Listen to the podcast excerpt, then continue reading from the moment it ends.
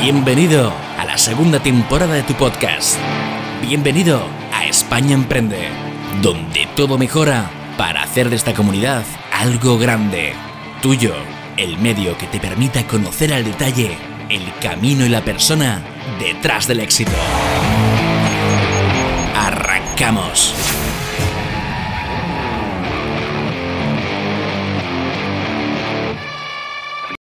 Muy buenas a todos, ¿qué tal? ¿Cómo estáis? Nosotros la verdad que nos moríamos de ganas de arrancar esta nueva temporada y de vernos otra vez con todos vosotros que nos escuchaseis y que sigamos compartiendo historias y sigamos aprendiendo. Y la verdad, qué mejor manera de empezar esta nueva temporada, qué mejor manera de aprender que con alguien que es emprendedor, es inversor, es decir, toca tanto el mundo de la empresa como a las finanzas y aparte en el tiempo libre en una agencia de marketing digital y eventos corporativos. Javier del Valle. Nacido en Madrid y ahí se en el mismo, como se define en sus redes, emprendedor enfocado en los sectores del e-commerce, de la inversión y del marketing digital. Su comunidad más activa por la que más nos habéis preguntado todos, sin duda, y más nos habéis mencionado al enteraros de que el programa es JF Partners, una comunidad activa de más de 2.000 inversores orientada a la investigación y al apoyo para encontrar las mejores inversiones y las mejores operaciones dentro del mundo de la bolsa. Por último, pero no menos importante, acumula una comunidad de seguidores en su perfil personal de Instagram de más de 50.000 personas, lugar donde engloba, habla y analiza con especial atención y con especial dedicación al mundo de la bolsa de todo lo que hemos hablado anteriormente y donde se ha hecho un hueco entre los emprendedores jóvenes más importantes de nuestro país. ¿Qué tal, Javi? ¿Cómo estás? Hola, ¿qué tal, José? ¿Cómo andas? bueno, muchas gracias por la presentación. Vamos para allá. Bueno, eh, cuéntanos, tío. ¿Cómo era tu vida antes de empezar? Eh, ¿Siempre existe emprender? ¿Te planteaste en algún momento desde que tenías cierta conciencia del mundo empresarial que querías emprender? ¿Cómo, cómo va eso, tío? Cuéntanos. Bueno, eh, yo desde que estaba ya en la carrera, en la carrera estudiando, ya tenía como ciertas ganas de, empezar a hacer cosas, ¿no? Ya desde muy pequeño en el colegio y todo organizaba, organizaba siempre tinglaos, ¿no? Intentaba buscar un poquito de dónde sacar, de dónde sacarme, de sacar dinero, de buscar cosas, etc. Y bueno, pues hacía cosas que obviamente pues hacen los jóvenes, ¿no? Pues eh, organizar fiestas, vender entradas, eh, moverme un poco por ese mundo, ¿no? Y luego poco a poco pues quise ir haciendo cosas, bueno, pues más relacionadas. Empecé emprendiendo diferentes proyectillos eh, pequeños en la universidad hasta lo que me llevó, bueno, crear una, una sociedad limitada eh, ya recientemente en, lo que se enfoca en el tema inversión y luego pues eh, otra empresa que está enfocada en lo que, en lo que bien has dicho que es Snowden, en eventos corporativos, pero que ahora mismo pues obviamente con el COVID está bastante paralizada. Sí. Bueno, nada, súper bueno, tío. Vamos a hablar un poquito más atrás, vamos a tu etapa académica, ¿vale? Vamos a empezar desde el principio. Eh, ¿Tú cómo eras, tío? ¿Te has aplicado los estudios? Ya hemos visto que estudiabas en el, en el Liceo Francés en Madrid. Eh, recuerdo, recuerdo esa época, tío. bueno, recuerdo esa época. No era, no era un muy buen estudiante, ¿vale? O sea, yo tuve como diferentes épocas, ¿no? Sí. Eh, desde pequeño he sido muy malo. O sea, desde pequeño he sido mm, bastante mal estudiante. Del palo de que mi madre tenía que ir a reunirse con los profesores cada cierto tiempo. De... En el liceo, el liceo francés es un colegio muy estricto. Sí. Em, porque al final lo das todo en francés, es un sistema diferente. Eh, son bastante, es bastante un colegio de te las tienes que apañar, ¿no? O sea, les da bastante igual eh, tu situación o les da bastante igual si tienes un montón de cosas esos, semestres o ese mes que te las tienes que apañar. O sea, te mandan los deberes, te mandan los trabajos y les da igual, te las tienes que apañar. Sí, básicamente hay que cumplir con lo que sea. Eso es, y además eh, somos muchos, ¿no? Porque es un, era un colegio que, bueno, sigue siendo un colegio que, alberga muchos estudiantes, entonces no hay un, no hay un control específico sobre cada estudiante, claro. sino que es la masa y tú te tienes que desenvolver entre toda la masa, ¿no? Tío. Y pues eh, desde pequeño muy malo con los estudios, eh, me invitaron a irme bastantes veces del colegio. Lo que pasa es que no tenían la última potestad, pero bueno, me, aconsejaban, a mis padres, a mis padres le aconsejaban que tenía que, que tenía que dejar el colegio y bueno, yo seguí, seguí adelante porque al final, pues bueno, me iba esforzando poco a poco. Y, y, luego hubo una época en la que alrededor de los 16, eh, 15 años, bueno, incluso antes, 14 años, vamos a decir, eh, casi me echan del colegio porque, bueno, tuve una época de muy malas notas, estaba centrado en otras cosas, etc. Y casi me expulsan del colegio, entonces me puse las pilas. Y fue porque, eh, básicamente, a mi madre me daba igual cuando se cabreaba, no me afectaba, pero hubo un momento de, de cambio cuando vi a mi padre ya decepcionado de esta decepción que no puedes describir, que es como que es la que más te fastidia porque Sí, que al final, que al final ya no es ni enfado, ¿no? Es como sí, no es ni enfado, justo, no, te está recriminando nada, pero ya está decepcionado, ¿no? Y fue cuando me puse las pilas y desde entonces me puse las pilas, acabé, acabé mis estudios, además acabé en la rama, acabé metiéndome, acabé metiéndome en rama científica, por tanto que al final me esforcé y bueno, pues para ser, para haber sido un tan mal estudiante acabé acabé dentro de lo que cabe mm, estando, bien. estando bien, ¿no? Unos buenos resultados. Qué bueno, tío. Bueno, y de la etapa académica del liceo francés acabas y pasamos a la universidad, ¿vale? A ver, sabemos que, en la universidad, además tú tienes un vídeo hablando de ello que es súper interesante y lo recomendamos. El ambiente es inmejorable, la experiencia es muy buena para todo el mundo, en el ámbito social, eso no cabe duda. Pero en el ámbito académico, cada caso es un mundo, ¿vale? Dentro del tuyo, ¿cómo valoras esa etapa y cuál fue tu evolución académica dentro de la universidad? Bueno, eh, yo he estado en lo que al final, no, lo que decía en ese vídeo de la universidad es que, bueno, yo he estado en, diferentes universidades, he estado hasta en cinco universidades privadas en diferentes países. Eh, sí que es verdad que no he estado en la universidad pública, que tendría que haber estado para poder comparar y hablar de ello, pero lo que es la, universidad privada mm, se me asemejan mucho casi todas las universidades. Eh, el sistema que hay de educación es muy similar, y luego lo único que puede cambiar un poco es la cultura ¿no? del país, de cómo se educa y tal. Frente a esto, prefería mucho más la cultura francesa, que es una cultura de, trabajo de hipótesis y resultado y eh, argumentación. Mientras que la cultura más española era, es más, la he visto más como mm, aprender, ¿no? En plan, sí, memorizar, eso es. Entonces es algo que siempre he criticado y bueno, eh, sí que me hubiese gustado en la carrera estudiar algo más, más relacionado con finanzas puras y contabilidad, pero, pero me enfoqué hacia lo que, como en esa época no sabía muy bien lo que quería, pues me enfoqué hacia lo que era, lo que era administración, negocios internacionales, eh, intercambio de mercancías eh, internacionales, etc. Y bueno, cross-border, diferentes especializaciones en, lo que es eh, tema comercio y tránsito, ¿no? Entonces, bueno, me especialicé ahí, pero, pero, pero me hubiese gustado más tirar hacia lo que es financiero, ¿no? Qué guay, tío. Bueno, y vale, pasa esto entonces, al fin y al cabo tú, además tienes una experiencia, es lo que dices, muy, muy enriquecida porque has estado en cinco sitios totalmente distintos, bueno, parecidos pero distintos, no has estado, es decir, no has hecho la típica carrera universitaria en la que hayas estado en el mismo sitio los cinco años de carrera, los cuatro años de carrera, con la misma gente, te has movido. Eso es. Y al final, yo sé que cada caso es un mundo, tío, pero para alguien, ahora mismo, alguien con 17 años, ¿vale? Se va a meter en la universidad, acaba segundo bachiller, saca una buena nota en selectividad ¿Recomiendas en todos los casos ir a la universidad y que luego él ya, en caso de que no esté a gusto o quiera otra cosa, se vaya? ¿O directamente que no em, vaya? ¿Cómo va eso, tío? Vale, aquí es que hay, una, concepción, eh, hay como una especie de movimiento muy antiuniversitario, etc., que yo nunca voy a defender porque, bueno, al final es un, es un tema que es muy personal, ¿no? Y depende mucho de la situación personal de cada uno y no hay una, respuesta genérica. Pero si tuviese que decir algo, eh, valoraría de primeras la situación en la que está uno. Si, si, no quieres ir a la universidad simplemente porque te apetece emprender o porque ves que no es lo tuyo y no te apetece estudiar, pues bueno, no lo veo muy coherente, ¿no? Porque estás empezando algo que, bueno, que no, no, es algo que hayas probado, no es algo que vayas a ver qué te ha funcionado y al final la universidad, quieras o no, te permite llegar a ciertos trabajos, ¿no? Entonces te permite acceder a ciertos trabajos que esos trabajos eh, una persona ve como que, no, yo no puedo trabajar porque el trabajo es horrible y yo tengo que ser emprendedor. No tiene por qué. Tú puedes estar unos años trabajando y aprender de diferentes cosas. Yo lo que más he hecho, mira que yo he trabajado desde los 16 años y he trabajado en muchos sitios y aún así, a día de hoy, creo que debería de haber trabajado más antes de, montar un SL o de emprender porque veo que me quedo muy atrás en muchas cosas. No sé si me explico. Entonces, em, no es malo, o sea, no es malo pasar por la etapa académica, hay tiempo para todo. Y luego, bueno, pues si en cambio soy una persona que ya tiene un negocio desarrollado, que está generando dinero con ello y que lo puede escalar y que le ve futuro y que quiere dedicarse a ello, eh, a esa empresa, pues eh, para los siguientes años de su vida, pues obviamente pues puede enfocarse en ello y dejar la universidad de lado por ahora. Pero, pero al final es, es, es, un poco saber lo que quiere uno y si estás un poco perdido, que era lo que me pasaba a mí, lo mejor es estudiar y sobre todo si estudias, mi opinión es que más, que más que el contenido que te vayas fuera. Las experiencias yo creo que es, lo, más, lo más provechoso. Sí, sí, desde luego, tío. Yo creo que al final, además totalmente de acuerdo contigo, tío.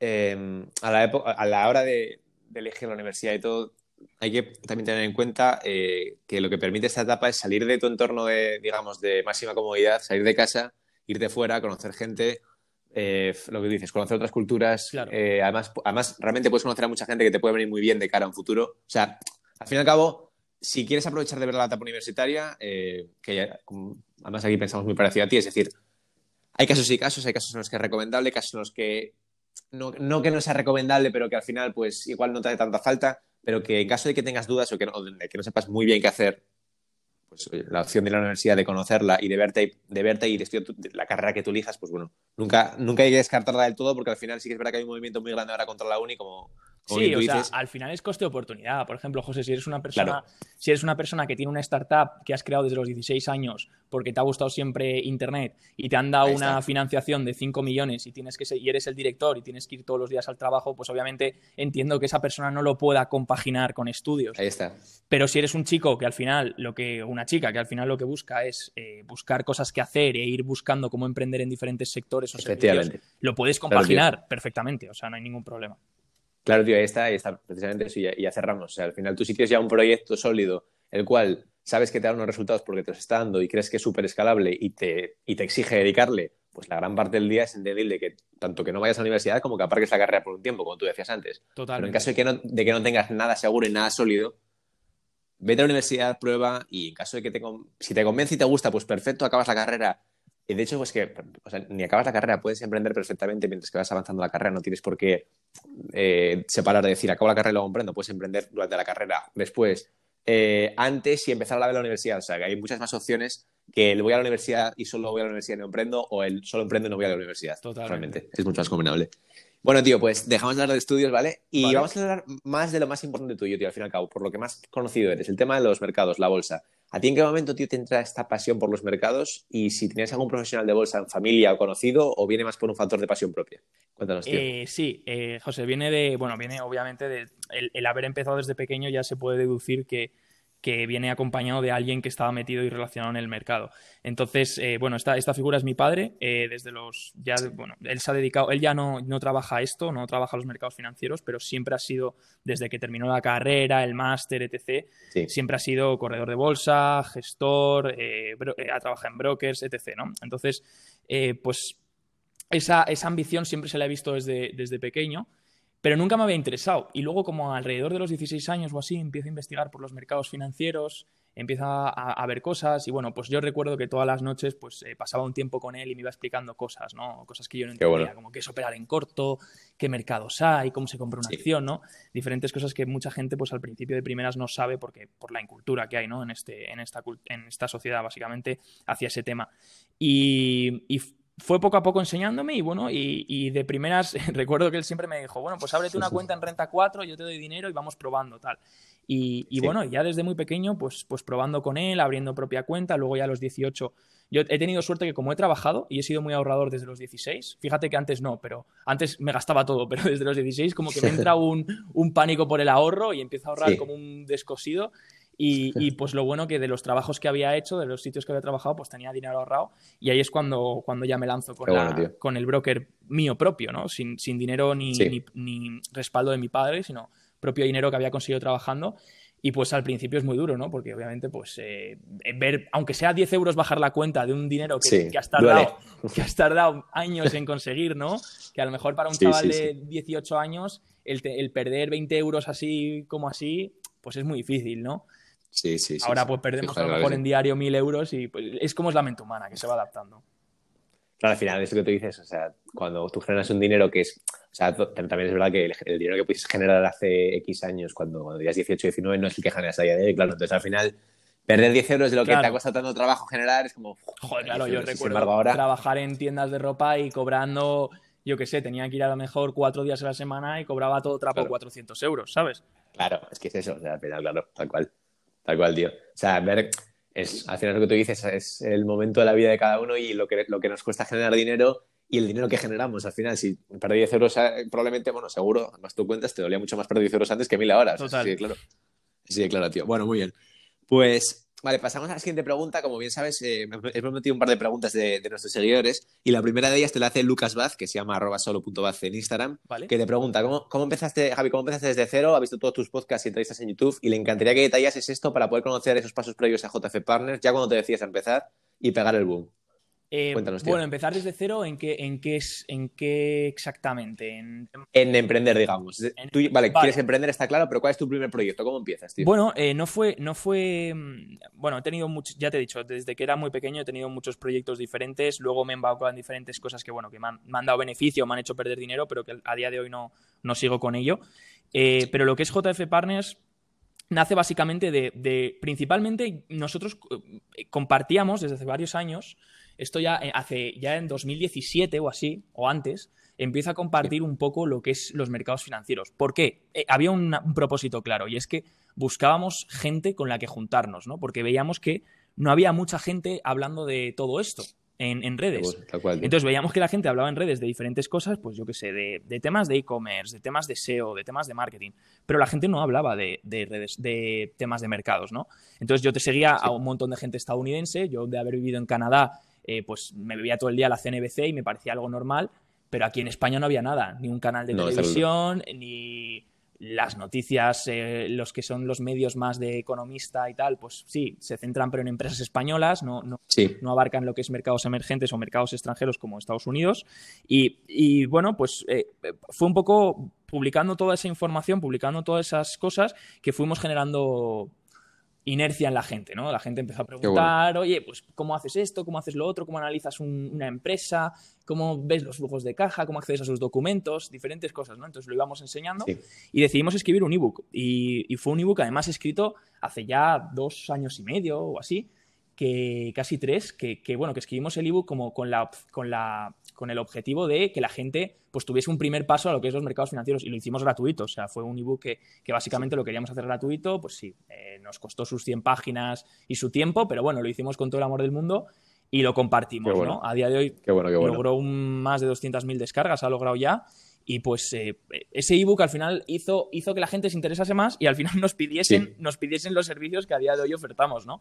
Fue un poco inercia, al final es lo que digo siempre, de una pasión al final pues puede desencadenar en una, en una inercia de escuchar al mercado y que el mercado te diga lo que, lo que pide, ¿no? Qué bueno, tío. Bueno, pues entonces, al final y al cabo, nos cuentas el paso previo a JF Partners, es decir, se, empieza, se te empieza a ocurrir algo, es decir, tú no tenías claro el nombre ni cómo iba a ir ni tal, pero sí que tenías claro la, que era una comunidad orientada a todo este mundo de la bolsa y de la inversión. Entonces, eh, bueno, tu socio es tu primo, ¿no? Sí, sí, sí, sí. Mi primo. Vale, cuéntanos. Y cuéntanos en qué, cómo, en qué momento habláis y decís, vale, vamos con JF Partners, vamos a sacar esto, tenemos este presupuesto. Cuéntanos, tío. Bueno, eh, fue más o menos eso, ¿no? Fue después del libro nos dimos cuenta que antes del libro no había ningún tipo de marca ni, ni ninguna empresa registrada. Y, y, después con el libro nos dimos cuenta básicamente que la gente pues demandaba eso, ¿no? Demandaba más educación, más servicios de inversión, más diferentes cosas, ¿no? Que vimos que pues podían conjuntamente eh, ser parte de lo que es una marca o de lo que es una empresa y ofrecer todos esos servicios, ¿no? Y, fue ahí donde básicamente, donde básicamente nos decidimos hacerlo. Dijimos, bueno, vamos a plantear diferentes nombres, tal. Vamos a crear una marca, lo primero, creamos antes la marca, éramos autónomos, tanto Fer como yo. Y, creamos lo primero la marca, registramos la marca, dijimos, venga, vamos con ello, tal, y queríamos sobre todo hacer, hacer marca en todo eso, ¿no? Y poco a poco, pues hemos ido sacando cosas, ya luego se creó la SL, cuando todo iba funcionando, se contrató gente, pues paso a paso, ¿no? Al final todo va surgiendo poco a poco y todo salió de financiación propia.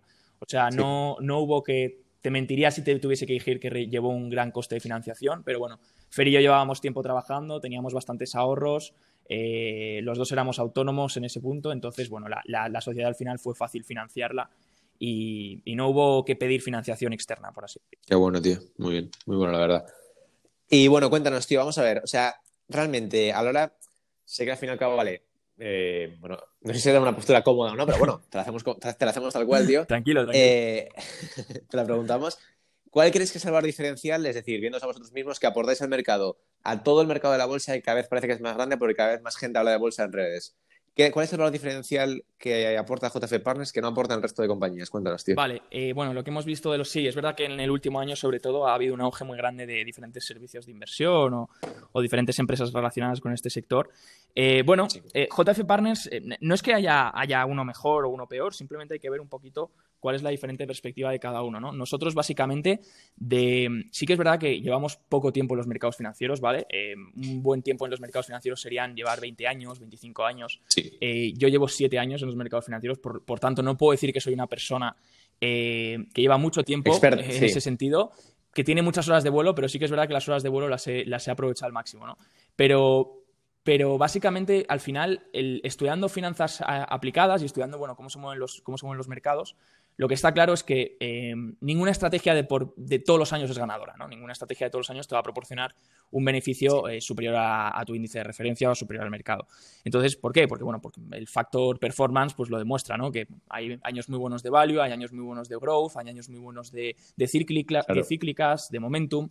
Entonces, al final es, es, un poco lo que buscamos en JF Partners es que eh, la gente o la, gente que, que, bueno, que es parte de nuestra comunidad entienda, entienda cómo funciona este mercado. O sea, no es, no es básicamente ofrecer la mejor rentabilidad, no es básicamente ofrecer que el, que el cliente gane la mayoría de dinero. Lo que queremos hacer es que el cliente esté cómodo identificando en qué ciclo económico se encuentra, identificando qué estrategias tiene a su disposición y sobre todo eh, pasa algo, ¿no? Y es que cuando tú estás muy enfocado en un tipo de estrategia o, eres muy bueno en ciertos, en ciertos rallies de mercado, en ciertas subidas, te preocupa y vives con el miedo, ¿no? De qué pasará si mañana todo se da la vuelta, ¿no? Lo que queremos es que eso no pase, ¿no? Queremos que el cliente al final entienda que eh, que tiene estrategias de cobertura, que tiene estrategias para, diferentes eh, momentos del mercado, que hay diferentes mercados también accesibles y bueno, y brindar al cliente todas esas oportunidades, ¿no? Tanto si es un inversor activo, pasivo, eh, quiere hacer más day trading, quiere hacer más inversión value, procurarle darle toda esa información y, que luego él pueda actuar, es como darle una guía que pueda actuar en todos los momentos del mercado, por así decirlo. Efectivamente, hacia yo creo que tal cual lo que ofrecéis vosotros distinto al resto, tío, es que eh, hay un contenido educativo en vuestro curso enorme, tío, sobre todo porque lo que permite en vuestro curso es que alguien sin ningún tipo de experiencia llegue, entienda la bolsa, lo primero que es lo más importante, eh, es decir, adquiere una buena educación, adquiere unos buenos cimientos, tío, para luego poder crecer, ¿sabes? O sea, al final la página engloba todo, tío, porque yo creo que precisamente yo si tuviese que analizar vuestro, vuestro valor diferencial diría lo mismo que tú, tío, que al final hay páginas que aportan cimientos, hay páginas que aportan directamente rentabilidad y vosotros quizá lo que buscáis es una, una media entre, entre ambas, ¿sabes? Eso es. Es decir, construir unos cimientos fuertes, tío, para luego posiblemente poder adquirir una buena rentabilidad. Todo en la misma página, tío. Entonces al final creo que es, creo que es vuestro diferencial tal cual, tío. Eso es, ¿no? Y bueno. No, básicamente es eso, no buscamos, creo que hay muy, hay gente muy buena enfocada en diferentes estrategias eh, específicas, ¿no? De diferentes tipos de operativas. Que por ejemplo, bueno, te, decimos, tío, por ejemplo, Javi de Bolsazón. Ah, sí, la entrevista nos encantó la verdad que sí, es increíble, tío. Por ejemplo, tiene una, rentabilidad enorme. Pero al final es lo que, es lo que tú dices, son propuestas distintas. Son tiene su, sí, son especializados en, ciertas, en ciertos tipos de inversión, ¿no? Pues entiendo que más, más growth, ¿no? Más de crecimiento. Pues es, es, al final eso, es buscar al final que el inversor tenga un una visión global y que pueda decantarse y luego incluso especializarse en diferentes, en diferentes tipos de inversión. Qué bueno, tío. Y bueno, de, para terminar de cerrar JF Partners, tío, digamos, la perspectiva de futuro. ¿Tú a qué aspiras con JF Partners? ¿Cuál es la evolución de la página? Cuéntanos, tío. Bueno, eh, JF Partners la idea es que englobe diferentes, diferentes servicios ligados a, la, a, lo que es la inversión. ¿no? Eh, básicamente tenemos eh, tres patas que queremos cubrir de aquí a, unos años, que es, uno, proporcionar un vehículo de inversión. tenemos que ver cómo lo proporcionamos, pero es algo que estamos estudiando para poder proporcionar ese vehículo de inversión. Eh, pues ya sea un fondo, ya sea una SICAF, algo que proporcione un vehículo de inversión que la gente pueda eh, seguirnos, que la gente pueda traquear esos resultados, que la gente pueda incluso invertir en ese vehículo, ¿no? Luego otra, otra, otra pata grande va a ser la, educación, que es la pata por la que más hemos apostado estos años, que es eh, poder ofrecer más educación, poder divulgar más todo este tema, que llegue a los colegios, que llegue a las universidades, Em, básicamente hacer de España eh, un país bastante culto en este sentido, ¿no? en, este, en este sector. Y, pues eso parte con, formaciones, parte con, em, parte con divulgar por diferentes vías, por redes sociales, por lo que se lleva ahora, ¿no? Las redes sociales, etc. Sí y luego otra pata sería la parte del tema de asesoramiento, que también eh, poder ofrecer diferentes partes, eh, partes de asesoramiento, eh, ya sea para gestión de carteras o para gestión de ideas de inversión, etc. ¿no? Entonces, bueno, pues son esas tres patas las que, las que engloban todo lo que queremos hacer y bueno, y todo lo que estamos trabajando, todo lo que estamos trabajando ahora mismo. Qué bueno, tío. Bueno, pues claro, al final, vale, entonces después de esta reflexión al final, lo que, lo que uno, digamos, saca como conclusión es, a la hora de comenzar en este mundillo, el mundo de la bolsa, tío, el mundo de los mercados, tenemos X capital posible y el capital X no alcanza para aquí un buen de JF Partners y aparte una cartera sólida y consistente. Por tanto, la educación es, es tremendamente prioritaria en este sector frente a invertir directamente. O sea, ¿hasta qué punto es necesaria la educación en este sector, tío? Bueno, eh, puedes directamente invertir sin, sin educarte y aprender por el camino. Esto es como todo. Mm, prefieres, coger, prefieres pagar clases de un coche y que te enseñe un profesor y si tienes que estampar un coche, estampas el del profesor o prefieres directamente empezar con el Mercedes? Estampar el tuyo. Y, está, claro, ahí está. Y, estamparlo. Y estamparte el tuyo. Entonces, esto es como todo, ¿no? Entonces, al final, pues bueno, pues sí, pues vas a aprender mucho dándote las leches tú solo, ¿no? Pero también es verdad que, bueno, que para iniciarte en los mercados, yo creo que este año además es algo que soy bastante en contra, soy bastante contraria en esta teoría y es que eh, la gente ha empezado como pensando que es un mundo fácil y ahora parece que está el mercado en modo fácil, porque lo está, lleva bastantes meses desde, desde básicamente abril en modo fácil, pero, pero si se pusiese en modo difícil, ahí la gente empezaría a decir, uff, ¿y ahora qué hago? ¿Y ahora cómo corto? ¿Y ahora cómo cubro la cartera? ¿no? Entonces, eh, hay, diferentes cosas que yo creo que hace falta aprender y al final es como siempre, ¿no? O sea, el que, el que más sabes al final el que luego va a tener más recursos a su disposición. Pero lo ideal, si no tienes dinero, lo ideal es centrarte en, en encontrar un trabajo, en mejorar tus ingresos y luego ya pensar en la bolsa. Eh, no creo que sea necesario pensar en la bolsa eh, si tienes poco capital, porque no tiene sentido. O sea, la bolsa es interesante cuando ya tienes un ahorro, ¿no? Eh, un dinero que te sobra.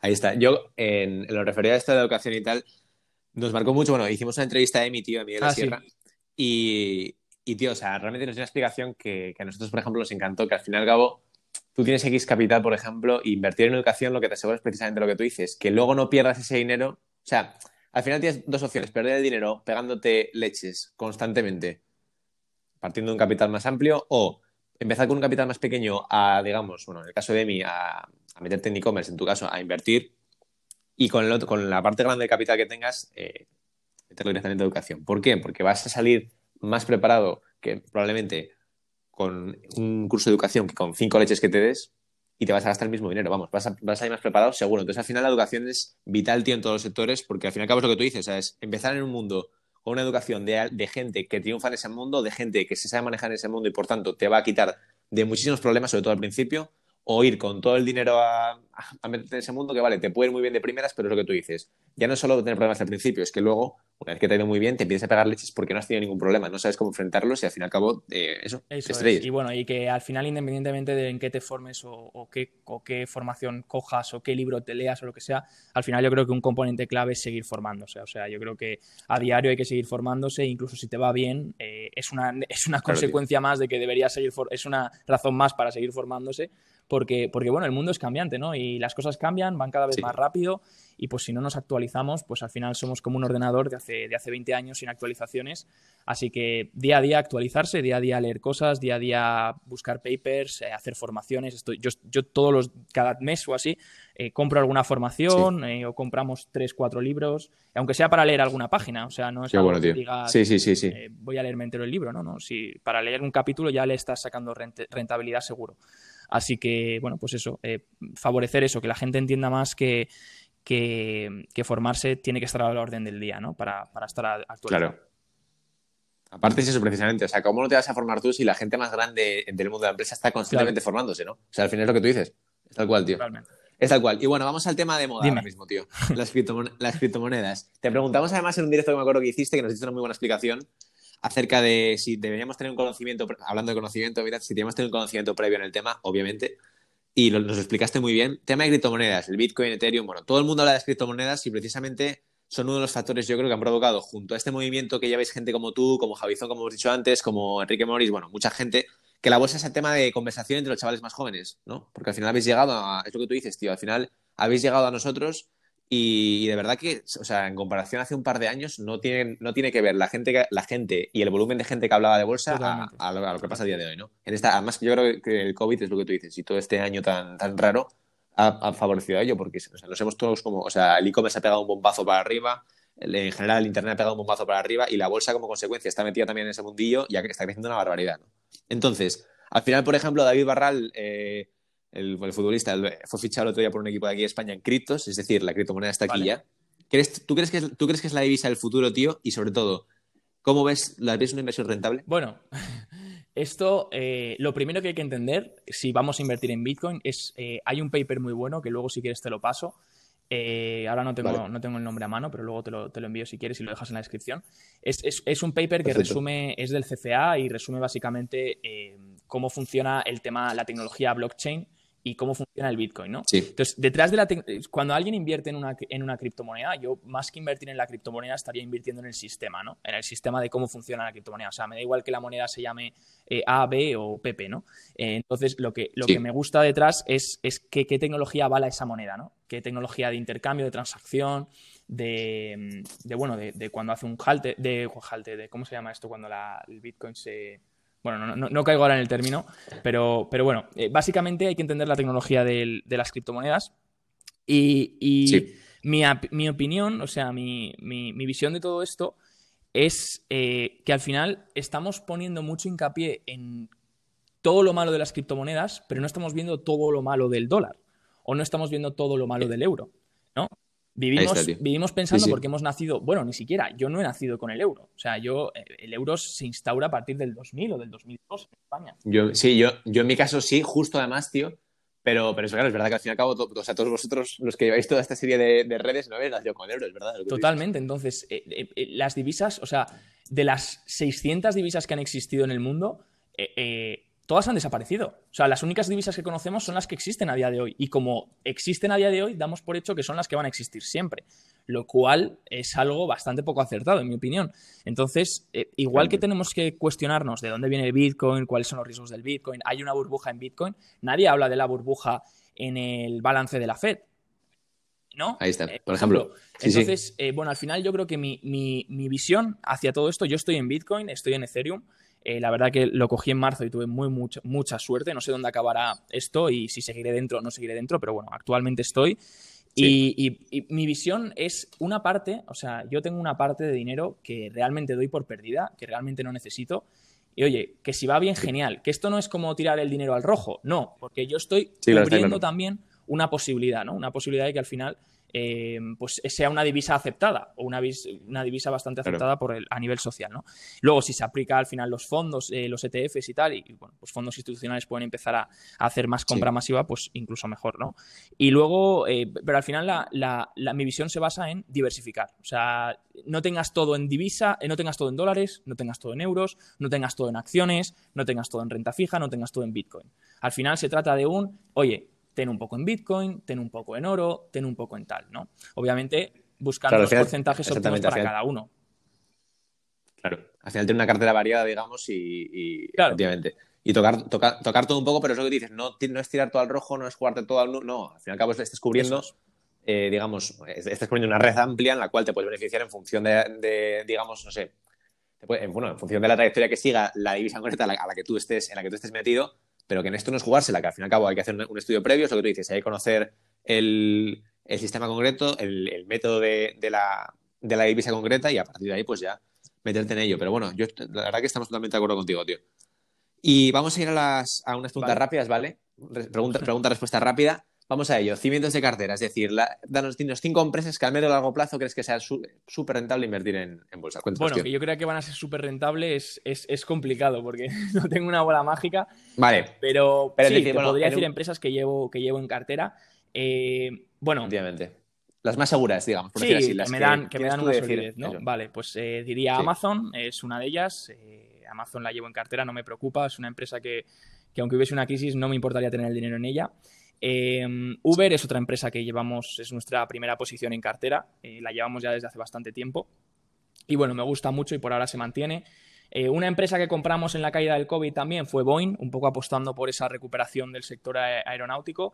Obviamente, pues eh, todavía le queda bastante recuperación si para nosotros obtener el objetivo que teníamos puestos, pero bueno, es una empresa que llevamos como, como una empresa value, aunque sus flujos de cajas hayan afectado un poco, pero, pero la vemos value y la vemos interesante para, para tener para nosotros. Y luego, pues te podría decir algunas otras, ¿no? Te podría decir Fiverr, que bueno, que poco a poco nos vamos deshaciendo la posición, Alibaba, que también eh, cotiza a un, descuento bastante interesante después de la caída que tuvo hace unos meses. Em, no sé, diferentes empresas, luego obviamente vamos, vamos variando. Eh, también tenemos PayPal, también tenemos eh, pues diferentes empresas que nos gustan. al final es un poco estudiarlas, ver lo que ver lo que te gusta y luego vamos sobre todo rotando una cartera más, más a medio plazo, ¿no? Entonces, eh, bueno, pues eh, esas serían, eh, las que te he dicho serían más o menos lo que... luego fondos, fondos de inversión también llevamos así que nos, que nos proporcionen lo que tú dices, ¿no? Una solidez más, más de cara a mantener. Qué bueno, tío. Caso de Tesla. Bueno, la evolución que tiene Tesla, digamos, todo lo que engloba la marca, lo que engloba Elon Musk, ¿está ya en el estatus de las grandes? Mm, ¿De las grandes a qué te refieres? ¿Para nosotros? Apple, por ejemplo. Sí, bueno, a ver, si hablamos de market cap, sí. O sea, al final el, market cap de Tesla es súper elevado, pero, pero bueno, em, para, vosotros, sinceramente, para mí lo que es para mí personalmente, yo no estoy en Tesla. De hecho, yo le dije a, yo le dije a mi novia de salirse de Tesla y ella volvió a entrar en Tesla. Entonces ahí, bueno, tenemos una opinión muy contraria, pero, pero yo personalmente no estoy en Tesla, me gusta mucho lo más, me gusta mucho su filosofía. Eh, estuvimos en Tesla eh, hace tiempo, eh, soltamos ya y, bueno, simplemente pues no es, no, es, una empresa en la que me, me, sienta cómodo en este momento, pero tampoco creo que Tesla vaya a caer. O sea, no es, simplemente prefiero estar en otras y ya sí. está. Pero está fuera ya está, muy bien. Eh, por último, última pregunta relacionada con la bolsa. ¿Por qué ha fracasado? ¿Por qué, digamos, está claro que la rentabilidad del IBEX 35 es. Mm, bueno, no, hay rentabilidad, digamos. Eh, son, eh, ¿Es mercantilismo el IBEX? ¿A qué te refieres con mercantilismo? Es decir, al fin y al cabo, todo el mundo de la bolsa se acciona, digamos, en el, capitalismo, al fin y al cabo, pero es el sector del IBEX mercantilista porque al fin y al cabo están, muchas, de las empresas del IBEX 35 son mantenidas por el gobierno. A eso vamos. O sea, ¿eh, ¿hay mercantilismo en el IBEX? Pues la verdad que no sabría qué decirte. Yo, el IBEX, em, lo que veo que hay es, una falta de, cariño y de amor hacia él eh, por, justificado, ¿no? Por, el tema de que, bueno, al final no es que vayamos en contra de nuestro país, ni mucho menos. Creo que hay empresas muy válidas en el BME Growth eh, si buscamos en el mercado, el que antes se llama el mercado continuo, eh, tradicional, pues podemos encontrar empresas de crecimiento brutales españolas. Eh, hay muchas empresas buenas en el IBEX también, catalanas además, bastante buenas también. Y, y, luego, pues tenemos bastantes cosas buenas y el problema es que al final lo que es la media y las empresas que tenemos como referencia, pues son empresas que no están innovando o son empresas que no, que llevan, que llevan años sin darnos algo nuevo, ¿no? O sea, no puede ser que, por ejemplo, las, el top market cap en Estados Unidos, pues tengamos empresas pues, como Amazon, como Apple, como Tesla, que están constantemente innovando, mientras que en España, pues, eh, tengamos Iberdrola, ¿no? Entonces, em, eso es más o menos lo que, lo que hace que al final sea un índice lento y que vaya un poco, bueno, y luego la economía del país también, que bueno, y, y la cultura en cuanto al emprendimiento y la innovación y tal, que va un poco más atrasada que el resto del continente anglosajón, ¿no? Bueno, eh, Javi, pregunta de Mar Manzana, un seguidor de Mark Meje en Instagram. ¿Empresas actualmente rentables en las que Javier del Valle invertiría en base a una cartera de 2.000 a largo plazo? Eso nos pregunta Mark. De 2.000 eh, dólares, entiendo. Sí. Bueno, eh, pues aprovecharía el growth, ¿no? El momentum que hay en growth ahora mismo. Sí. Em, pues no lo sé, esta misma semana, mira, deja que te, que te mire esta misma semana, si te doy algunas. Dime. Algunas recientes. Dame un segundo. Eh, mira, esta misma semana pues estamos mirando em, CTLT, Catalent, estamos mirando DT, Dynatrace, estamos mirando Fortinet, FTNT, estamos mirando DocuSign de OCU, estamos mirando ServiceNow, eh, Now, estamos mirando Palantir, ticker PLTR, estamos mirando PDD, Pindu, Pinduoduo, no sé, nunca sé decir esa empresa, estamos mirando QFIN, 360 eh, Finance, INC, XPV, que es XPen, eh, Repligen, RGen, eh, Teladoc, que es TDoc, el ticker, y Win, WING, que es Winstop INC. Y luego pues tenemos alguna IPO interesante, como puede ser ISG, YSG, Yatsen Holding, y bueno, vuelven al, vuelven al radar a lo mejor Fastly para esta semana, Farfetch, diferentes empresas interesantes, ¿no? Perfecto. Bueno, tío. Eh, bueno, últimas dos preguntas. Eh, tema de estafas, que esta semana está como súper de moda porque, bueno, el caso este famoso de Gence Trading, lo de Andorra. ¿Hasta qué punto hacen daño al sector? Y sobre todo, tío, una, visión personal, antes de, que opines. Yo creo que entre vosotros y vuestros seguidores, bueno, tu comunidad es de más de 50.000 seguidores en Instagram, tío. Y al final creo que se... O sea, el provocar que una persona gane dinero genera una confianza en la que le hace ganar el dinero tremenda, tío. ¿Sabes? Y eh, yo creo que en vuestro caso, en vuestras comunidades, unas relaciones de confianza brutal. Yo lo veo en la, de, la tuya, por ejemplo, Javizón, porque es el otro caso que hemos entrevistado, que es que de verdad tenéis una comunidad detrás, tío, que es, o sea, confiamos nosotros prácticamente a ciegas, es así, tío, ¿sabes? Porque al final es verdad que le estáis dando buena rentabilidad, o en vuestro caso, muy buena formación para que ellos, pues, que ellos posteriormente prueban con una, con una rentabilidad. Entonces, ¿hasta qué punto crees que hace daño al sector ese tema de las estafas? Bueno, em, lo primero, bueno, darte las gracias por esa visión. Eh, lo primero destacar que, bueno, que yo intento que al final todas las personas em, esto al final es, muy, es muy perjudicial, ¿no? Porque, bueno, cuando todo va bien es muy fácil que todo el mundo gane dinero, pero cuando todo va mal, pues eh, ahí es donde se, se, puede ver un, un, peligro, ¿no?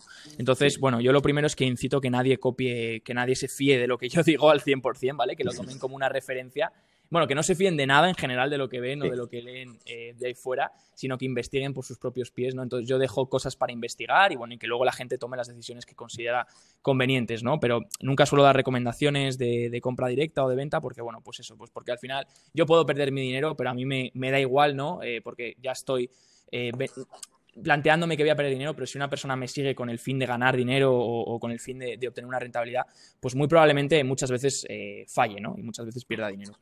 Y, bueno, enfocándome al tema que comentas de las estafas y tal, y lo nuevo que ha aparecido y tal, eh, yo creo que al final tenemos que tener conciencia las personas que pues, eh, más divulgamos sobre este mundo, más acceso a diferentes seguidores tenemos, pues intentar concienciar a la gente, ¿no? Intentar concienciar a la gente de cómo funciona el sector, que mm, intentar no usar eh, cosas como dinero fácil, eh, dinero rápido, tal, que la gente entienda que, bueno, que puede ser un momento bueno ahora del mercado, pero eso no significa que, el mercado sea siempre así, ni mucho menos, ¿no? Esto lo que se está viendo este año es una locura, a finales de este año, principios de, este nuevo. Eh, entonces, eh, concienciar a la gente y sobre todo que, cada, que, dentro de la liga, que se hagan las cosas dentro de la legalidad, ¿no? Entonces, em, si vas a vender un producto o servicio, asegúrate que lo estás haciendo bajo la legalidad. Si vas a hacer algo, asegúrate que tienes todas las, todos los permisos para poder hacerlo.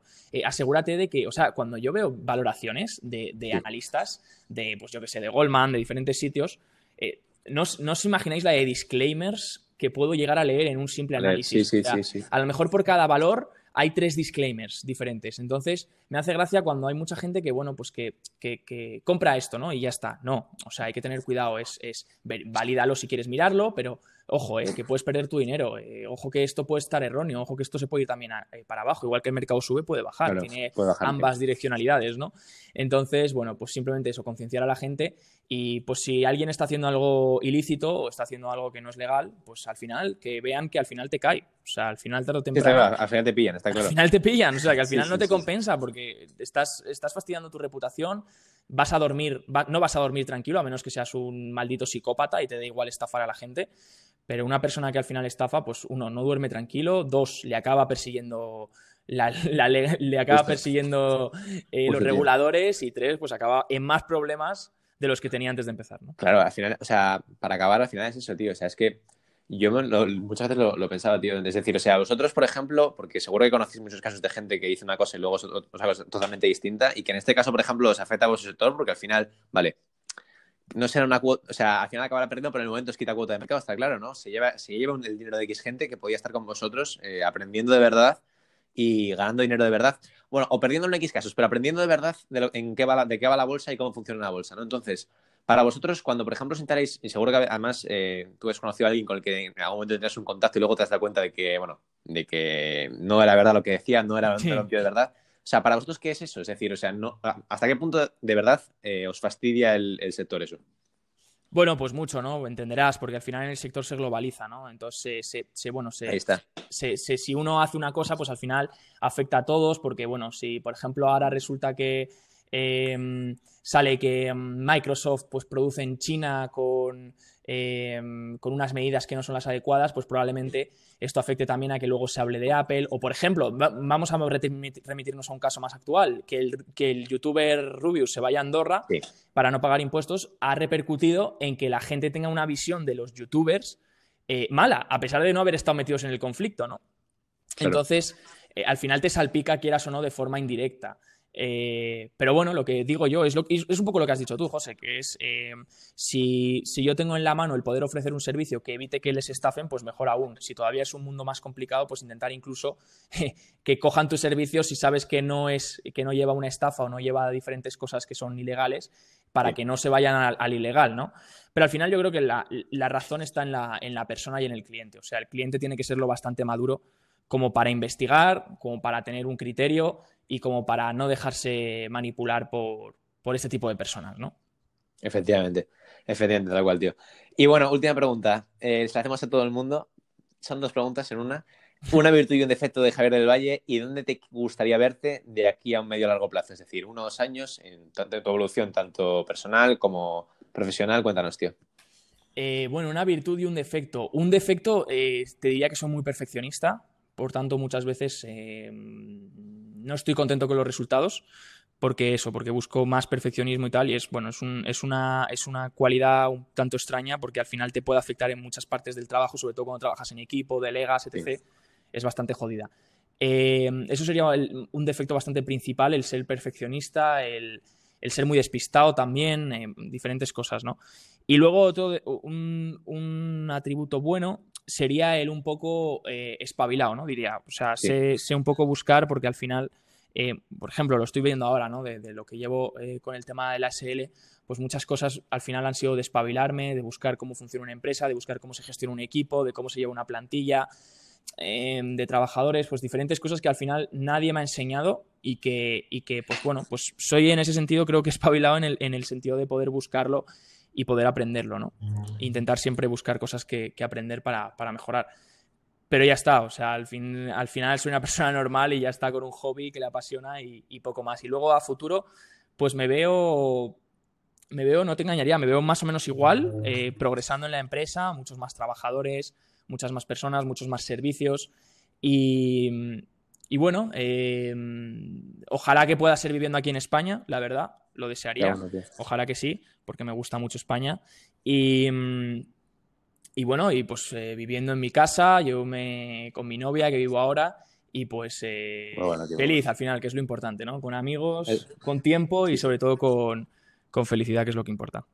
Sin duda, tío. Y nosotros que te quedes en España porque al final eh, seguiremos, bueno, disfrutando de, tus... De, todo, de, toda tu formación, tío, que de verdad es, increíble. Y yo de vosotros. Y nada, que muchas, que muchas gracias de verdad, tío, por, por la oportunidad que nos has estado concediendo esta entrevista. Para nosotros ha sido un placer, de verdad. A ti, José, daros las gracias por contar conmigo. Eh, de hecho, me escribisteis hace tiempo y pues no, no, había revisado los mensajes, así que bueno, daros las gracias por darme la oportunidad de aún así venir. Y, nada, cualquier cosa que necesitéis, eh, ya sabéis dónde estoy. Perfecto. Muchas gracias, Javi. Bueno, nos cerramos. Eh, esta ha sido todo, primera entrevista de la segunda temporada de España Emprende. Esperamos que la hayáis disfrutado. Estad atentos porque vienen cosas muy, muy interesantes y muy buenas. Cuidaos y un saludo.